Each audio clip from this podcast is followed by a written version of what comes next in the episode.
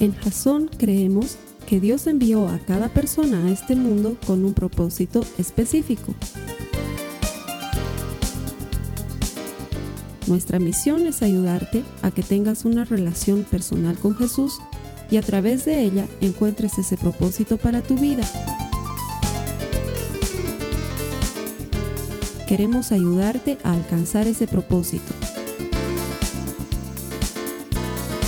Es nuestra oración que este podcast te ayude a tener visión, a tener jazón. Bienvenidos a la última semana de la serie Mejor. El objetivo de esta semana ha sido encontrar porciones bíblicas en las que Dios nos revela qué cosas son mejores que otras que nosotros estamos haciendo ya y que considerábamos buenas.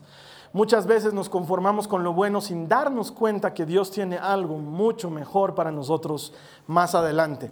Las primeras semanas, bueno, en realidad la primera semana lo primero que aprendíamos era, mejor es pasar un día en tu presencia, Señor, que vivir mil días pero vivir fuera de tu presencia. ¿Por qué es mejor? Porque cuando estás en la presencia de Dios, cuando vives con Él constante y continuamente, cosas sobrenaturales suceden en tu vida y Dios te protege de una manera indescriptible. La segunda cosa que aprendíamos era que es mejor tener un puño lleno, pero vivir tranquilo, que tener dos puños llenos, pero tener aflicción y correr tras el viento. Muchos de nosotros acumulamos en, cuestión de trabajo, en cuestión de citas, en cuestión de tiempo, tantas cosas y llenamos nuestra vida de tantas cosas que no tenemos tiempo para las cosas más importantes. Probablemente tu relación con Dios, tu relación con tu familia, eh, tu propia salud, no sé. Y por tener dos puños llenos, por estar acumulando cosas y cosas, vivimos con sufrimiento cuando la Biblia nos dice que es mejor tener poco pero vivir tranquilo que tener mucho y vivir sufriendo. La tercera semana aprendíamos que es mejor tener sabiduría y Salomón nos decía que es mucho mejor ser sabio que tener oro o plata. Y el hombre más millonario del mundo diciéndonos eso probablemente lo sabía mejor que tú y que yo. Seguramente él tenía sus razones, pero la Biblia nos muestra cientos de razones palpables para entender que la sabiduría, que el ver las cosas como Dios las ve, nos capacita y nos faculta para vivir una vida diferente. La semana pasada veíamos que mucho mejor es tener un buen nombre que el oro y que la plata. Es mejor tener una buena reputación, es mejor ser conocidos por algo bueno. Y la buena noticia de la semana pasada es que si hasta ese momento tú tenías un mal nombre, Dios es capaz de transformar eso. La Biblia dice en 2 Corintios 5, 17 que todas las cosas viejas pasaron y son hechas nuevas para aquellos que vienen a Cristo Jesús. Me imagino que si tú estás conectado en este servicio, es porque estás siguiendo a Jesús de alguna manera. Estoy seguro que no es casualidad. Bienvenido a las reuniones de Jasón y a los que vienen todos los domingos, bienvenidos. Hoy vamos a comenzar nuestra quinta y última semana de la serie Mejor. El tema de hoy se llama Mejor es ser paciente. Mejor es ser paciente. Y ahora quisiera que me ayuden en esto y que seamos honestos. ¿Cuántos sufren con problemas de paciencia? Es decir, ¿cuántos son aquí impacientes? Gente que no le gusta esperar. Han habido hermanos que no han esperado ni siquiera que termine de decir, ya estaban ahí con la mano levantada. o sea, no, déjenlas ahí arriba. Impaciencia y flojos además, ¿no? Déjenlas ahí arriba. La mayoría tenemos problemas con la impaciencia. Y lo más triste de la impaciencia es que muchas veces, fruto de ella, nos, desquitamos, perdón, nos desquitamos con la gente que más amamos. Somos impacientes pero sobre todo con la gente que amamos. A mí me pasa todo el tiempo con mis hijas, ¿sí? Tengo una hija de dos años y medio y la otra de cinco años, y ustedes entenderán, están en la edad en que logran sacar lo peor de mí. Entonces, hacen cada cosa que yo tengo que contar hasta 20, mirarla a su mamá, pensar en otras cosas, porque realmente es difícil ser paciente. Es una de las cosas que más cuesta.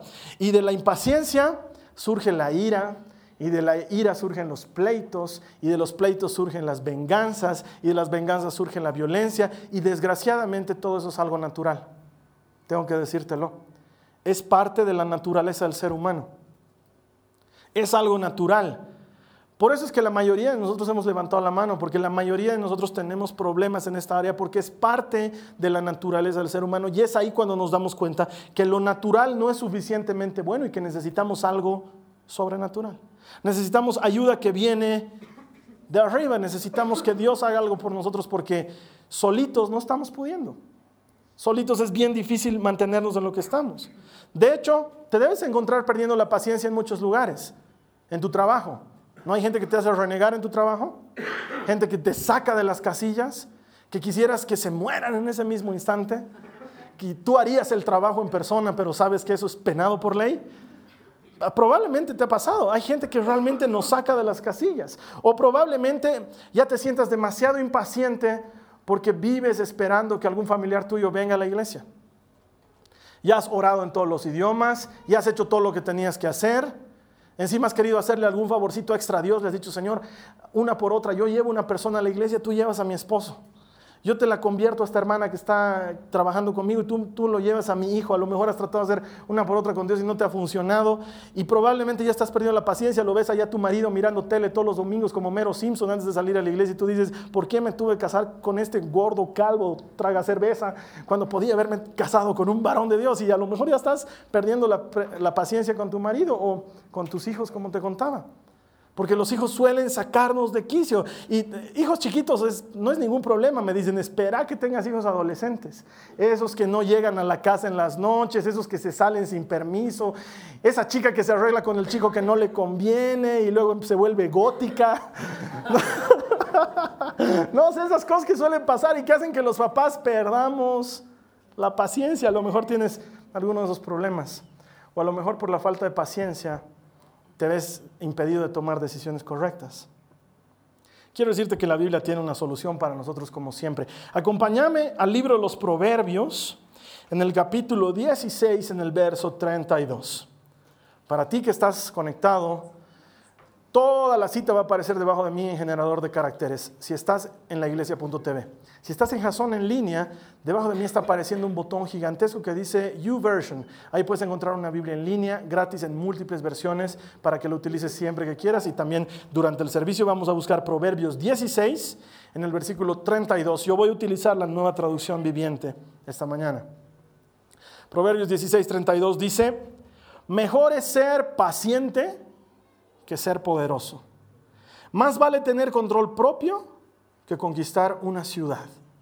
Increíble lo que está diciendo Salomón. Y Salomón sabe de lo que está hablando porque su papá David era un hombre de guerra. Su papá David conquistó todo lo que había debajo de sus pies. No hubo un solo ejército que no se sometiera a David. David era un hombre de guerra y tomar ciudades para él era deporte todos los días. Yo me imagino que tú veías la agenda de David y él veía así las ciudades y decía, hoy tomamos Filistea, mañana tomamos a los amonitas, pasado mañana a los gabonitas y luego a los amorreos. Y las tenía así como citas, ¿no? Y el miércoles, por favor, no me pongan nada porque ese día tengo dentista, pero al día siguiente los vamos a agarrar a los jerjeseos y eso sí que los vamos a hacer suceder. Ese era el tema de David. Tomaba ciudades como si nada, agarraba su caballo, sus hombres, entraba a una ciudad y no dejaba nadie con dientes. Era un tipo peleador de verdad, poderoso y en gran manera. Y su hijo, dice, es mucho mejor ser paciente. Mucho mejor que ser un campeón, un peleador, uno que toma ciudades, es ser paciente. Es mucho mejor tener paciencia. ¿Cuántos pueden decirme de los que han levantado sus manos que en el último mes, en el último mes han tenido una prueba de paciencia? De esas cosas que hacen que pierdas la paciencia. En el último mes. ¿Alguien aquí? ¿Dos, tres? Ah, sí, hay más. Yo sí les puedo decir que sí. De hecho, lidio con mi paciencia tan a menudo que ya no me doy cuenta cuándo he logrado superar el tema y cuándo sigue vigente. Les voy a contar dos cosas de mi vida terriblemente vergonzosas. Porque yo, tenía, gracias a Dios ya la combinación ya no existe, pero cuando era chango tenía una combinación terrible, impaciencia más impuntualidad. Las dos ins más terribles que puedes tener en tu vida, impaciencia más impuntualidad. Entonces imagínate, tenía una cita por decirte a las 9 de la mañana. Y yo a las 9 de la mañana estaba entrando a la ducha. A esa hora me estaba empezando a listar. O sea, miraba el reloj y decía, ah, ya media horita va a atrasar, según yo media horita. Pero cuando eres impuntual y eres impaciente, ahí te vas a dar cuenta cómo sufres, porque me metí a la ducha y justo, siempre pasan improvisos. De repente se había arruinado el calefón, no había agua caliente y empiezo a renegar porque estoy apurado, entonces me tengo que bañar con agua fría. Y salgo y me empiezo a afeitar y como estoy apurado, me corto la cara. Entonces me tengo que empezar a llenar la cara de papeles higiénicos para que absorba la sangre. Y mientras tanto estoy tratando de despeinarme y mientras me despeino se ve medio peinado y parezco peinado libro y ha salido todo horrible. Otra vez quisiera bañarme, me tengo que meter a la ducha para sacar todo el gel de mi cabeza y empiezo, veo la hora, ya son las 9.45, ya soy 45 minutos tarde y me tengo que seguir alistando otra vez. Me he metido a la ducha, se han corrido los papeles higiénicos, otra vez me está sangrando la cara como si fuera Scarface, salgo, he manchado mi camisa favorita, con la que iba a salir está manchada de rojo y tengo que ir a escoger otra camisa, ¿sabes qué? No te puedo contar las veces que he tirado puertas, he roto sillones a patadas, porque mientras estaba en la desesperación, era tan impaciente y estaba tan atrasado que me la desquitaba con lo que había cerca. Y mi hermano que ha vivido conmigo veintitantos años de mi vida puede dar fe de ello. Impaciente e impuntual, terrible. Entonces luego me subí a mi auto y parecía pues alma que lleva el diablo, ¿no es cierto? O sea, no habían semáforos, no habían policías, no había nada. Yo iba y le metía y he batido récords. He, llegado a correr, a, recorrer 10 kilómetros en una ciudad congestionada, 10 kilómetros en una ciudad congestionada en 10 minutos. Había una época en que realmente manejaba rápido. Han nacido mis hijas y me han cambiado la vida, pero había una época en que hacía eso. Y me acuerdo mi último pasaje de impaciencia lo he vivido cuando nos habíamos trasladado con mi esposa a nuestro segundo departamento. Nuestro primer departamento era pequeño, iban a hacer la Nicole, nos trasladamos a un segundo departamento y veo que, bueno, en, este departamento nos lo, dieron en alquiler y nos dicen que tenían un calefón y el calefón no funcionaba. Pero mi esposa y yo teníamos nuestro propio calefón y mi esposa mira y me dice, ella ya estaba embarazada y me dice, ¿no contrataríamos a alguien para que nos cambie el calefón? Y yo le digo, ¿para qué? Si hay hombre en la casa. Yo voy a cambiar el calefón. ¿Qué tan difícil puede ser cambiar unas canillas ahí? Entonces mi esposa se salió de la casa.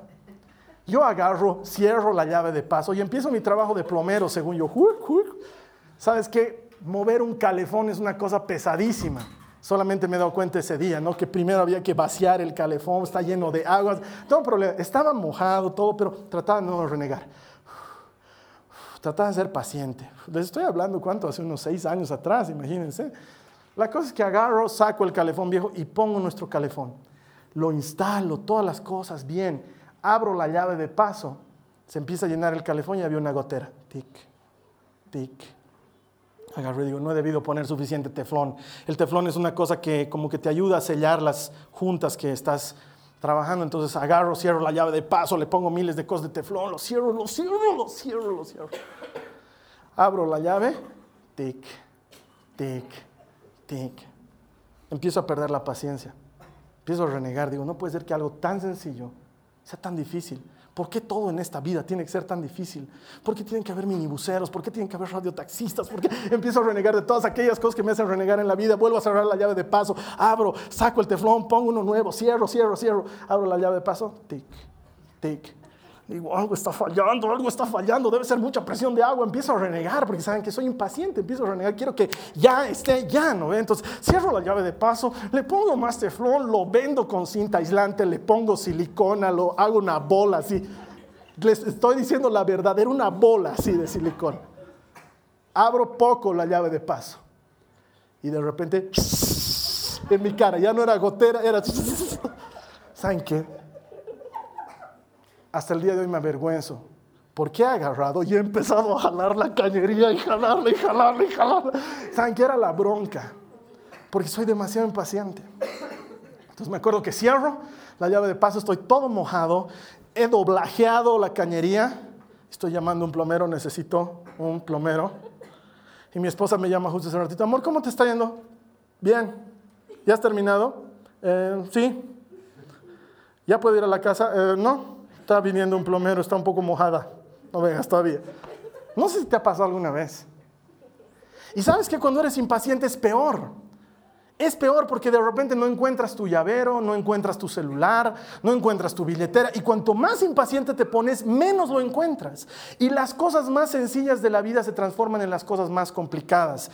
Tu leche revienta en el microondas, la puerta de tu refrigerador se desvencija, no encuentras la llave del auto, cuando lo encuentras se te rompe en el contacto, no hay cómo enciendas, estás tarde, llamas un radiotaxi y te dicen en 10 minutos tenemos uno disponible. Te quieres morir. Cuando eres impaciente, suceden ese tipo de problemas. Y creo que con justa razón Salomón nos decía, es mejor ser paciente que ser un peleador, que ser poderoso, que conquistar una ciudad. Es mucho, mucho mejor ser paciente. Y tal vez la vida te está poniendo a prueba en la paciencia. No sé si te pasa como a mí, pero uno se pregunta, cuando pierdes la paciencia con la gente, ¿por qué no hace lo correcto? No, no sé, los hombres, cuando hay hombres aquí, casados, tienen problemas con su esposa en algún momento, deben tenerlos. Es, es parte de la vida, es parte de la vida matrimonial. Eh, yo me llevo muy bien con mi esposa, muy rara vez peleamos, pero cuando tenemos algún inconveniente, ¿no te pasa que hombre o mujer piensas, ¿qué le pasa a este? ¿O qué le pasa a esta? ¿No se da cuenta que se está equivocando? Y le empieza a perder la paciencia el tipo sigue caminando ahí por tu casa, ¿no ve? Y sigue pasando por sobre las cosas que le has dicho que levante. Dices, ¿no se da cuenta que está todo un desorden? Y el tipo sigue. Oh, oh, oh. Lee su periódico. Y tú empiezas a perder la paciencia, quieres matarlo. De repente ves, parece que se le ha iluminado, ha visto una toalla tirada en el piso, parece que la va a recoger, levanta la toalla y no, debajo había estado el deportivo del periódico y vuelve a soltar la toalla y se siente. Uh, uh". Y tú estás que quieres matarlo y dices, ¿por qué? No se da cuenta, ¿no te pasa algo así? O te has peleado, ya sabes qué, le has dicho, sabes que yo no soy tu empleada, estoy cansada y las toallas aquí me las cuelgas. Y el tipo agarra y te sale con, en la casa de mi mamá, listo. Listo, ¿no? Entonces te has enojado, pero ¿sabes qué? No 24 horas, sino 24 meses. Estás enojada de por vida, lo has suspendido de saludo, de comida, de todo. No le hablas. Y el tipo en la noche se está queriendo pegar a ti, ¿no? Y tú estás desgraciando a dormir a otro lado. Y dentro tuyo te dirás, ¿por qué no se disculpa? Porque prueba tu paciencia, pero a límites que ya no te puedes imaginar. O a lo mejor en tu oficina. Dices, ¿por qué mi jefe no reconoce mi talento? Te esmeras, llegas puntual a la oficina, trabajas bien, presentas las cosas a tiempo y tu jefe mira y te dice, mm, lo cambiaremos estito de aquí y tú te quieres morir porque has pasado las últimas 24 horas sin comer, sin dormir, preparando eso y el otro viene como si fuera la cosa más sencilla del mundo, esto cámbiamelo y esto no va. Y en otra pues esmérate un poquito y tú dices, ¿por qué Dios mío? ¿Por qué me esfuerzo tanto? Y no pasa nada y no se reconoce mi talento. ¿Por qué tengo que aguantar esto? ¿Por qué tengo que seguir viviendo ese tipo de vida? Y entonces ahí es cuando necesitamos aprender lo que nos dice la Biblia. Mejor es ser paciente que ser poderoso. Es mucho mejor tener control propio que conquistar una ciudad. De hecho, quiero que veas conmigo en la Biblia lo que Pablo opina al respecto. Vamos a movernos hasta el Nuevo Testamento. Acompáñame a Primera de Tesalonicenses en el capítulo 5, los versos 13 al 15. Primera de Tesalonicenses 5, 13 al 15.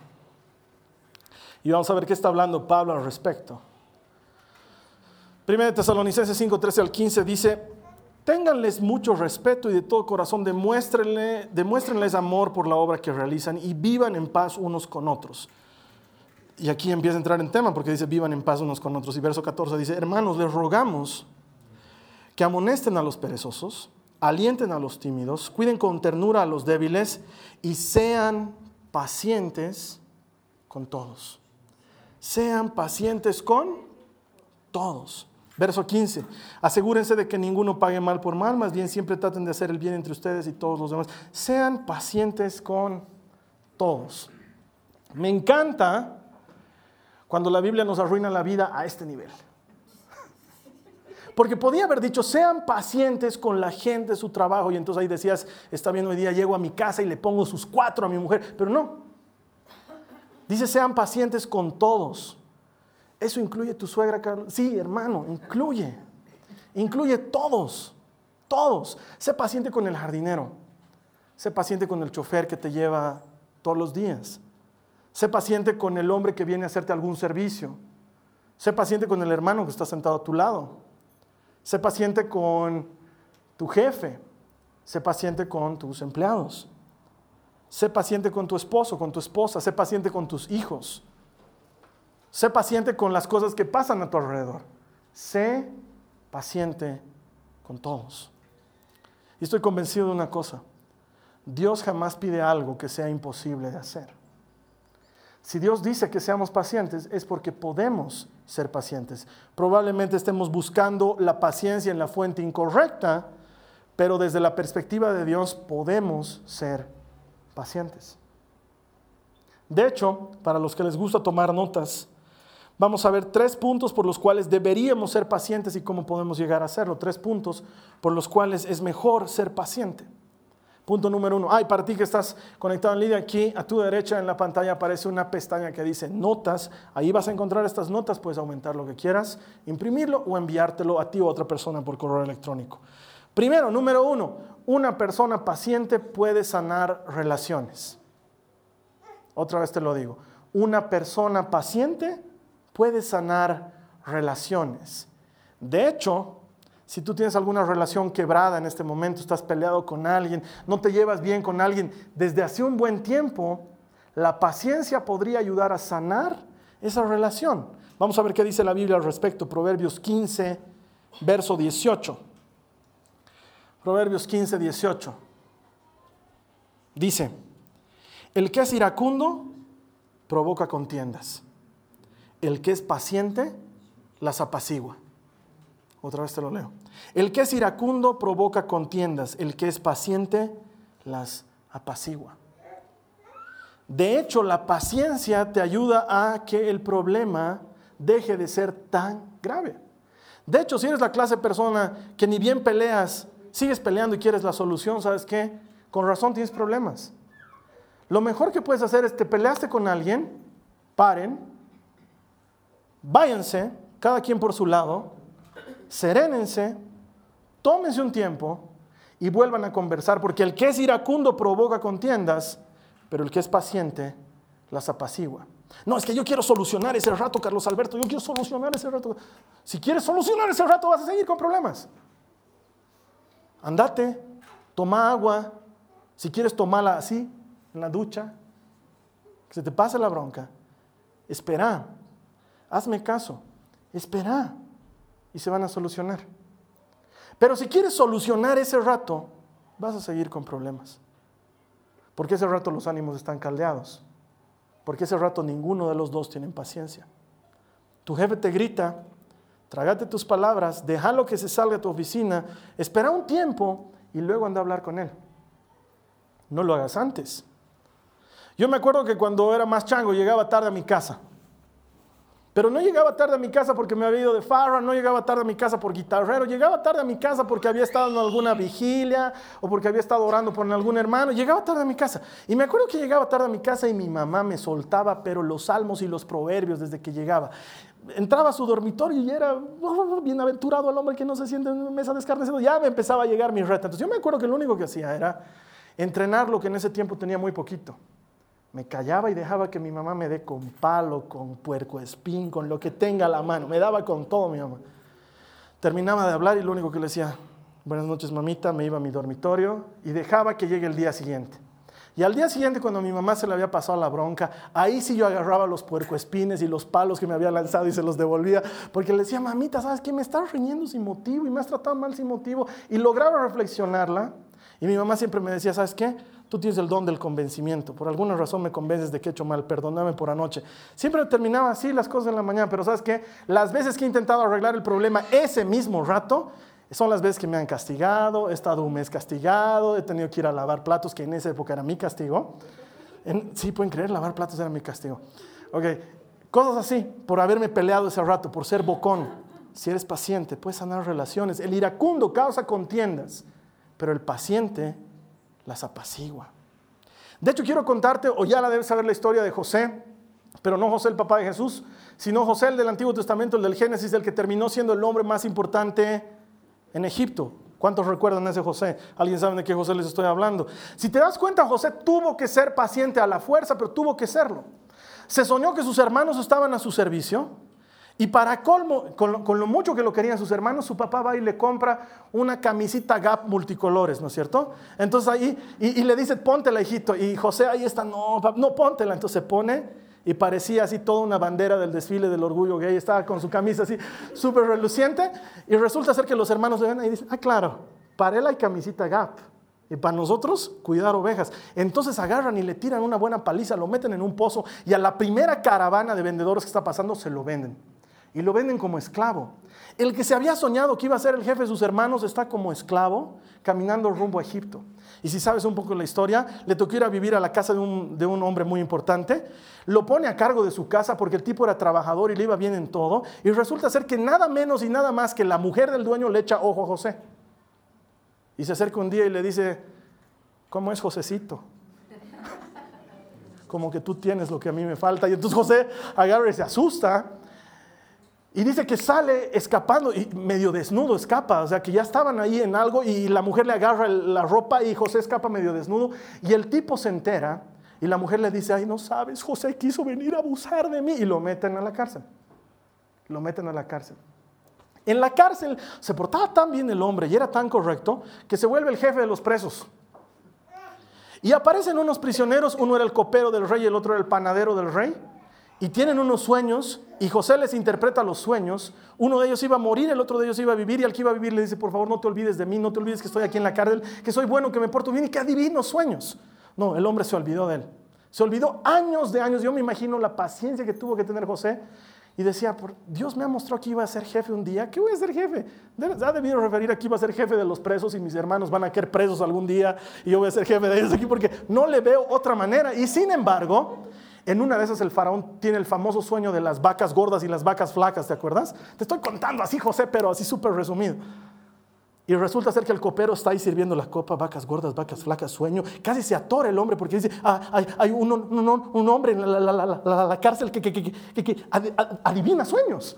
Y el faraón dice, mándenlo llamar. Lo traen a José, le cuentan el sueño, interpreta el sueño. Y faraón agarra y dice, ¿sabes qué?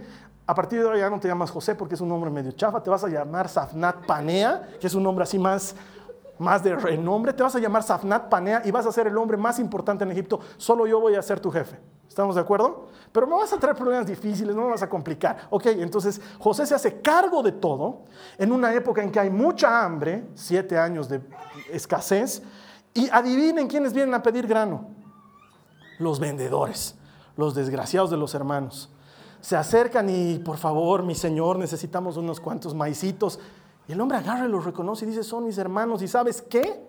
Podía haberse peleado con ellos, podía haberlos metido a la cárcel, podía haberlos reventado el alma porque tenía el poder y la autoridad para hacerlo. Y sin embargo, un hombre paciente sana relaciones.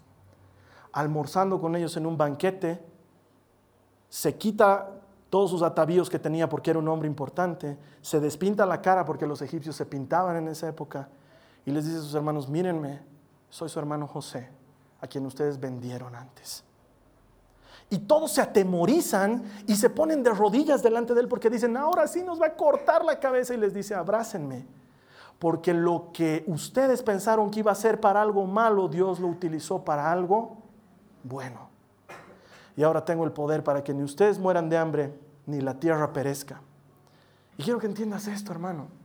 Si eres paciente, lo que puede estar puesto para mal en tu vida, Dios lo puede transformar para algo bueno. Esa es la clase de cosas que Dios hace. Él transforma la adversidad en una oportunidad para que recibamos favor de Dios. Lo único que necesitas es saber esperar. No te desesperes. No seas impaciente. No hagas como hacemos generalmente que decimos, ya pues Señor, cumplir tu promesa, ya pues Señor, cumplir tu promesa. Y nos las pasamos por todo el rato declarando, proclamando, anunciando, es mío, es mío, lo tendré, lo tendré. Es mi trabajo, es mi trabajo, lo declaro, lo anuncio, lo decreto, lo tomo, lo tomo, lo tomo. Y Dios dice, por más que lo tomes 80 veces, en su tiempo. Si no te cansas, en su tiempo cosecharás. Si no te cansas, sé paciente. Sé paciente en tus relaciones. Sé paciente con la gente porque puedes ayudar a sanar lo que está quebrado, a enmendar lo que se ha arruinado, si tan solo eres paciente. Mira lo que dice Proverbios en el capítulo 25, en el verso 15. Dice, con paciencia se convence al gobernante. Proverbios 25, 15. Con paciencia se convence al gobernante. Y ese es un buen consejo para los adolescentes. Con paciencia se convence a los papás. No esperes que papi puedo salir esta noche, ya hijito, anda. No es así. ¿Quieres auto? Tienes que trabajarla en la semana. Es con paciencia que se consiguen las cosas. Mostrando resultados en el tiempo. Ni te imagines que vas a agarrar, vas a volver aplazado en tu examen de mate 101 y tu papá va a decir, hijito, te has aplazado, papito, debes estar sufriendo auto, toma, harto, toma las llaves del auto. Anda a ahogar tus penas en alcohol, hijito. O sea, bueno, la verdad es que hoy en día el mundo está tan loco que hay papás de ese tipo. Pero si tienes un buen papá, olvídate que te premie. Tienes que hacer las cosas con paciencia. Con paciencia se convence al gobernante. Es un trabajo de paciencia. Segundo punto, para los que están tomando notas, una persona paciente da tiempo a Dios para trabajar. Una persona paciente da tiempo a Dios para trabajar. Es decir, en el mismo ejemplo de José, Dios estaba trabajando muchas cosas para que José llegue a ser verdaderamente gobernante. A lo mejor si Dios libraba a José en la casa de Potifar, así se llamaba el, marido de la mujer que se le lanzó a José, a lo mejor si, si Dios agarraba y decía, ya aquí le haremos justicia a José, José nunca llegaba a ser gobernador de Egipto. Uno no se da cuenta pero Dios sí realmente está trabajando en nuestro favor y realmente está trabajando detrás de bambalinas. Lo que pasa es que nosotros no vemos el panorama completo, no tenemos el plano total abierto delante de nosotros. Lo que hoy es difícil, la prueba que estás pasando hoy va a ser el testimonio de mañana. La dificultad que estás venciendo hoy va a ser la razón por la que testifiques que Dios es fiel mañana. Pero nosotros queremos que ya pase. Y hermano, te puedo garantizar una cosa, buenos y malos, justos e injustos, creyentes y no creyentes, pasan por necesidades. La diferencia la marca el cristiano cuando creyendo en Dios pasa por encima de su necesidad y la conquista y la vence. Porque Jesús dijo, en el mundo hallaréis aflicción. El mundo va a tener problemas. Hay gente que se vuelve cristiano y piensa que no va a tener problemas. Igualito vas a tener problemas. Igualito te vas a enfermar. Igualito tus hijos se van a enfermar. La diferencia la marca el que cree. Porque cuando crees, caminas por encima de tus problemas y los vences. Y la dificultad de hoy se transforma en tu testimonio el día de mañana y puedes decir, Dios me libró de esta manera. Muchas veces nosotros, y, este ejemplo me lo han escuchado mil veces, pero creemos, nos imaginamos a Dios como una caja de Coca-Colas, de esas donde metes monedas y pum, aprietas el botón y sale tu botella de Coca-Cola. Y así queremos que funcione Dios con nosotros. Hay hermanos que hasta el día de hoy, después de haber escuchado cientos de veces el mismo ejemplo, me siguen diciendo, hermano, y he orado harto, hasta he ayunado, no sabes todo lo que he hecho y el Señor no me responde. Y yo les digo, claro, me imagino que Dios debe estar ahí arriba diciendo, sabes que te faltan cinco oraciones más. Cinco oraciones más porque te has faltado dos domingos a la iglesia. Y me estoy dando cuenta. O sea, cinco oraciones más y una de ellas con fervor. Y entonces voy a responder. Dios no funciona así. De hecho, quiero decirte una cosa. ¿Sabes para qué oramos? ¿Sabes para qué le pedimos algo a Dios cuando oramos? Noticias de último momento. Cuando oramos no, estamos, no, no lo estamos haciendo para que Dios haga algo. Otra vez te lo digo. Cuando oramos no lo estamos haciendo para que Dios haga algo. Dios va a obrar con tu permiso o sin tu permiso. Dios es todopoderoso y fiel. Y Él no abandona a los que confían en Él. Cuando oramos, no estamos orando para que Él haga algo, oramos para creerle. Porque Él igualito va a orar. Cuando tú y yo oramos, nos ponemos en línea con Dios y le creemos, le demostramos fe. Y Dios obra. Pero no es que Dios está diciendo, pucha, hijo, si tan solo oraras. ¿Te imaginas qué grave problema de comportamiento tendría Dios?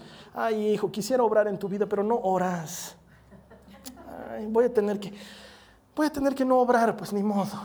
Si oraras un poquito, obraría en tu vida. Yo me, imagino viéndola morirse de sed ahí a mi hija y diciendo, pucha, si tan solo me pidieras que te compre jugo, vas a tener que morir de sed, hija, ni modo, ni modo. Aprende a pedir al papá. No es así, ¿no ve? Y si yo que soy malo sé darle cosas buenas a mis hijos, ¿cuánto más no era el Padre por nosotros? Oramos no para que Él obre, Él lo va a obrar. Oramos para creerle. El que se acerca delante de Dios y ora es porque le cree y la Biblia dice que Él recompensa a los que le buscan. Lo único que necesitamos es ser pacientes, darle tiempo a Él para que obre, porque a su tiempo obrará, lo hará. Mira lo que dice el Salmo 27 en el verso 14. Salmo 27, verso 14 dice la Biblia, espera con paciencia al Señor. Sé valiente y esforzado, sí, espera al Señor con paciencia. Dos veces te lo dice el salmista. Espera con paciencia. Y eso es lo que hacía Jesús con la gente. ¿Te acuerdas de Jesús en el pozo? Cuando se encuentra con la mujer samaritana. La mujer samaritana empieza a entablar una conversación con él. Los samaritanos y los judíos no hablaban. Y de repente la mujer le dice así como quien, como quien medio burlona, le dice, me parece que tú eres profeta. Y Jesús le dice, lo que pasa es que tú te estás poniendo a pensar eso por lo que te he dicho de tus maridos, porque no tienes marido bandida. Y el que está viviendo contigo ahora no es tu marido. Y la mujer agarra y pela los ojos así. Y Jesús podía decir, sáquese de aquí pecadora. No, La mujer le dice, espérame un ratito, tengo que ir a contar que encontró al Mesías, se va. Y Jesús no se hace face del lugar, Jesús se queda, porque está interesado en llegar a su vida, porque Jesús no se da por vencido con la gente. No se da por vencido con el Pedro que habiendo salido de la barca y hundiéndose en el mar, le pide que le salve. Jesús no agarra y le dice, ¿sabes qué, Pedro? Ya vas, sabes nadar, nada hasta la barca, ya me, ya me tienen cansados ustedes, discípulos. A ver, ¿quién de ahí en la barca cree que soy yo? ¿Alguien cree que soy yo? Ya saben que me voy a ir a conseguir otros discípulos en América que todavía no se ha descubierto. Y vamos a fundar los mormones.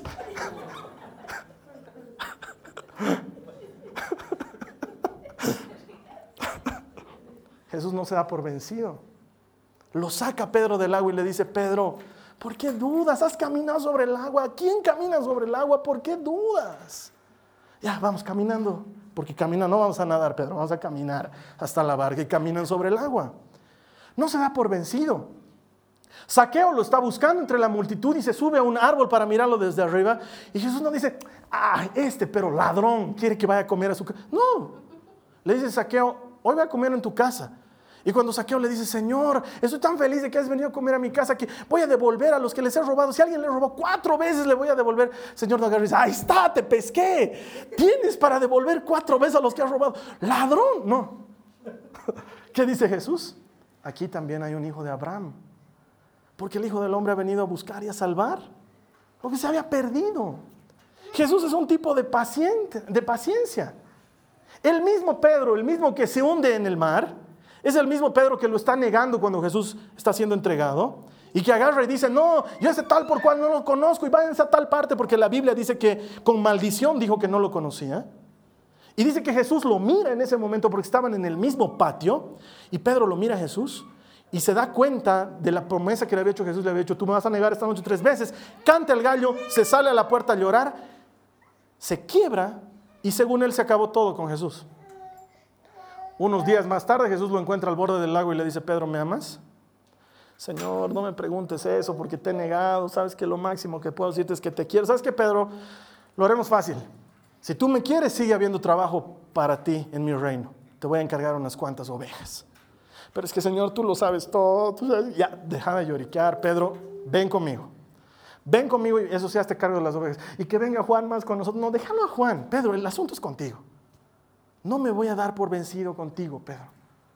Tú puedes haberme negado, puedes haberte portado lo mal que quieras, pero sabes que yo sigo teniendo un propósito para tu vida. Lo sigo teniendo, sigo creyendo en ti. Ese es nuestro Dios. A ese es al que servimos y amamos al que es paciente con nosotros. Y que parece que todo se hubiera perdido, porque ¿cuántos aquí pueden dar fe de esto? Dios nunca llega ahí en las justas, pero nunca llega tarde. Se hace esperar, sabes que por alguna razón se hace esperar, por alguna razón tienes que llegar al borde, tienes que llegar al límite, estás a punto de caerte, estás a punto de morir, todo el pronóstico es contrario y cuando estás a punto de caer ellos recién aparecen, no entiendo por qué, pero es el estilo de Dios. Algo te puedo asegurar, nunca va a llegar tarde nunca te va a dejar caer. Pero la verdad es que Dios estira el tiempo. Es la verdad.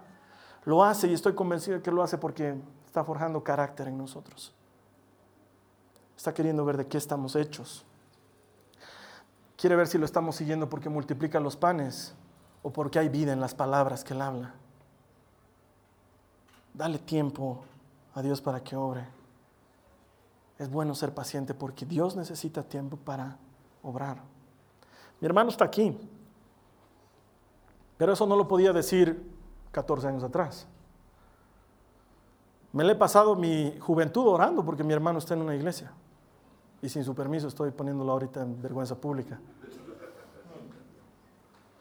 Pero yo me acuerdo que oraba, yo me acuerdo que iba a los congresos de jóvenes en los congresos de jóvenes llegaban esos capos que predican y uno de ellos era Marcos Witt y decía, me acuerdo de una administración, nunca la voy a olvidar, en el Coliseo del Colegio Americano, decía, quiero que veas a aquella persona por la que has estado orando este tiempo, Ve, vela en tu imaginación porque Dios va a obrar en la vida de esa persona. Entonces yo lo veía a mi hermano, yo oraba por él. Lo veía a mi hermano y lo veía de rodillas y lo veía hablando con Dios. Y yo le decía, Señor, ¿cuándo va a llegar ese día? Porque ya llevo tantos años de ser cristiano que yo creo que mi hermano Estepado se va a volver masón, budista, veda, algo por el estilo. Y sin embargo no me respondió ese rato, han tenido que pasar unos buenos años hasta que lo he visto a mi hermano llegar a Jesús. No te des por vencido, sé paciente porque Dios va a obrar. Aún hoy te puedo dar testimonio que hay gente de mi familia muy cercana a mí por la que estoy orando para que estén aquí. Me encantaría que estén aquí y no están aquí y sigo orando porque creo que Dios es fiel. Que si no me canso de hacer el bien, a su tiempo cosecharé. Quiero que me acompañes a Romanos 8:25.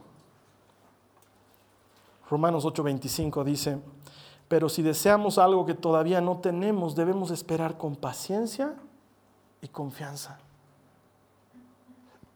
Pero si deseamos algo que aún no tenemos, debemos esperar con paciencia y confianza. Dios sabe que lo necesitas. Dios lo sabe. Hay que ser pacientes y confiados. Probablemente lleves mucho tiempo orando por algo. No lo sé, pero muchos cristianos solemos hacer eso. No te desanimes. Tal vez la única razón por la que viniste hoy a Jasón es para que escuches de Dios que Él te dice, confía, espera, te voy a responder, solo no te desanimes, no te des por vencido, no levantes las manos, no te rindas, no tires la toalla, hay mucho más adelante. Sé paciente, sé paciente, Dios va a obrar. El último punto, y con esto terminamos, es bueno ser pacientes, porque Dios es paciente contigo. Es bueno ser paciente porque Dios es paciente conmigo. Él se toma su tiempo. Si Dios tuviera que darnos lo que nos corresponde por cómo nos comportamos, probablemente muchos de nosotros no estaríamos aquí. Yo estoy seguro que yo no estaría aquí. Sé lo que me merezco y lo que no he recibido, porque sé que Dios es paciente. Lo he comprobado en mi vida una y otra vez, una y otra vez, porque Dios es paciente mejor que un papá es paciente con sus hijos. Es el estilo de Dios. Quiero leerte lo que dice segunda de Pedro 3, 8 al 9. Segunda de Pedro 3, 8 al 9, dice el Señor. Sin embargo, queridos amigos, hay algo que no deben olvidar. Para el Señor, un día es como mil años. Y mil años son como un día. En realidad, no es que el Señor sea lento para cumplir su promesa, como algunos piensan. Al contrario, es paciente por amor a ustedes no quiere que nadie sea destruido, quiere que todos se arrepientan y se salven. No es que Dios se está tardando, es que Dios lo está haciendo bien. Dios lo está haciendo bien. Dios tiene paciencia contigo. Pero probablemente has estado lejos de Dios y el mensaje de hoy sea para decirte, ok, Dios es paciente, pero probablemente el día para que te acerques a Él es hoy. Probablemente ese día es hoy. Es más, para algunos de los que estamos aquí, este es el momento de acercarnos a Jesús. Yo te voy a invitar a que lo hagamos. Cierra tus ojos. Quiero que ores conmigo. Cierra tus ojos para que no te distraigas con lo que está pasando alrededor como una muestra de respeto para los demás. Pero te voy a pedir que si tú sientes que Dios ha estado siendo paciente contigo y que este es el momento de volver a Él, que si tú sientes que esta, esta palabra es para ti, que es tiempo de volver a Dios, por favor, levanta tu mano derecha, quiero orar contigo. Déjame ayudarte a volver a Dios. Ok, quiero orar contigo, gracias. Ten tu mano y levantada, Señor. Oro por estas personas que están con la mano levantada. Si tú en línea estás con la mano levantada, haz clic en ese botón que dice quiero recibir a Jesús. Levanta tu mano y Señor, te pido en el nombre de Jesús que mires las vidas de las personas cuyas manos están levantadas hoy. En el nombre de Jesús te pido que los atraigas a ti, que los acerques a ti. Como tu palabra dice, los acerques a ti con lazos de amor, Señor. Ellos sienten que este es el momento. Ellos sienten que tú has sido paciente con ellos en sus vidas, Señor. Y ahora quieren regresar a ti atráelos a ti en el nombre de Jesús. Y tú dile al Señor, atráeme a ti. Dile en tus propias palabras, atráeme a ti, Señor. Atráeme a ti, acércame a ti. Esto es algo que yo no puedo hacer por ti, hermano. Díselo a Jesús, atráeme a ti. Hablamos con Dios porque creemos que Él existe. No importa si lo dices suavito mientras lo pronuncies. Nunca hablarías con alguien que no existe. Si lo pronuncias es porque crees que Él existe. Dile, atráeme a ti, Señor Jesús. Atráeme a ti. Y si esta es la primera vez, si esta es la primera vez que te han hablado de Jesús en toda tu vida, te voy a dar la oportunidad de recibir a Jesús como tu Salvador. Es algo muy sencillo. Lo único que tienes que hacer es pedirle perdón de tus pecados y entregarle tu vida. Es una oración que quiero hacer contigo. La puedes hacer repitiendo después de mí. Dile, Señor Jesús te entrego mi vida corazón. Te pido perdón por todos mis pecados. A cambio de esta vida vieja que te entrego, recibo esta vida nueva que tú me das, una vida plena y abundante. Te creo y creo que Dios te resucitó de entre los muertos. La Biblia dice que si tú has hecho esta oración y has creído lo que decías en la oración, has nacido de nuevo. Las cosas viejas pasaron, todas son hechas nuevas quiero darte la bienvenida a la familia de Dios. Aquí en Jasón creemos que lo que estás viviendo puede ser bueno, pero que Dios siempre tiene algo mejor. Durante cinco semanas hemos compartido esta serie contigo, la serie mejor, la serie que se viene, agárrate, agárrate tu cinturón lo más que puedas porque vamos a hablar del fin de los tiempos. Estoy seguro que va a ser una serie que te va a interesar es una serie apasionante. Vamos a hablar de la segunda venida de Jesús, de todas esas cosas que a la gente siempre le ha gustado preguntar, pero nunca tiene respuesta. Tú tienes preguntas, la Biblia tiene respuestas. Yo te voy a ver aquí la siguiente semana. El fin comienza, o mejor dicho, el fin termina, no sé cómo decirlo, pero el fin está cerca. Nos vemos la siguiente semana. Ha sido un gusto estar contigo. Que el Señor te bendiga. Nos vemos la siguiente semana. Gracias. Esta ha sido una producción de Jason Cristianos con Propósito. Para mayor información sobre nuestra iglesia o sobre el propósito de Dios para tu vida, visita nuestro sitio web www.jason.info. Allí encontrarás muchos recursos para animarte en tu relación con Dios, enseñanzas, nuestro blog, prédicas y mucho más. Te lo deletreamos www.jazon.info también puedes visitarnos en nuestro sitio en Facebook www.facebook.com barra Que Dios te bendiga abundantemente. Muchas gracias.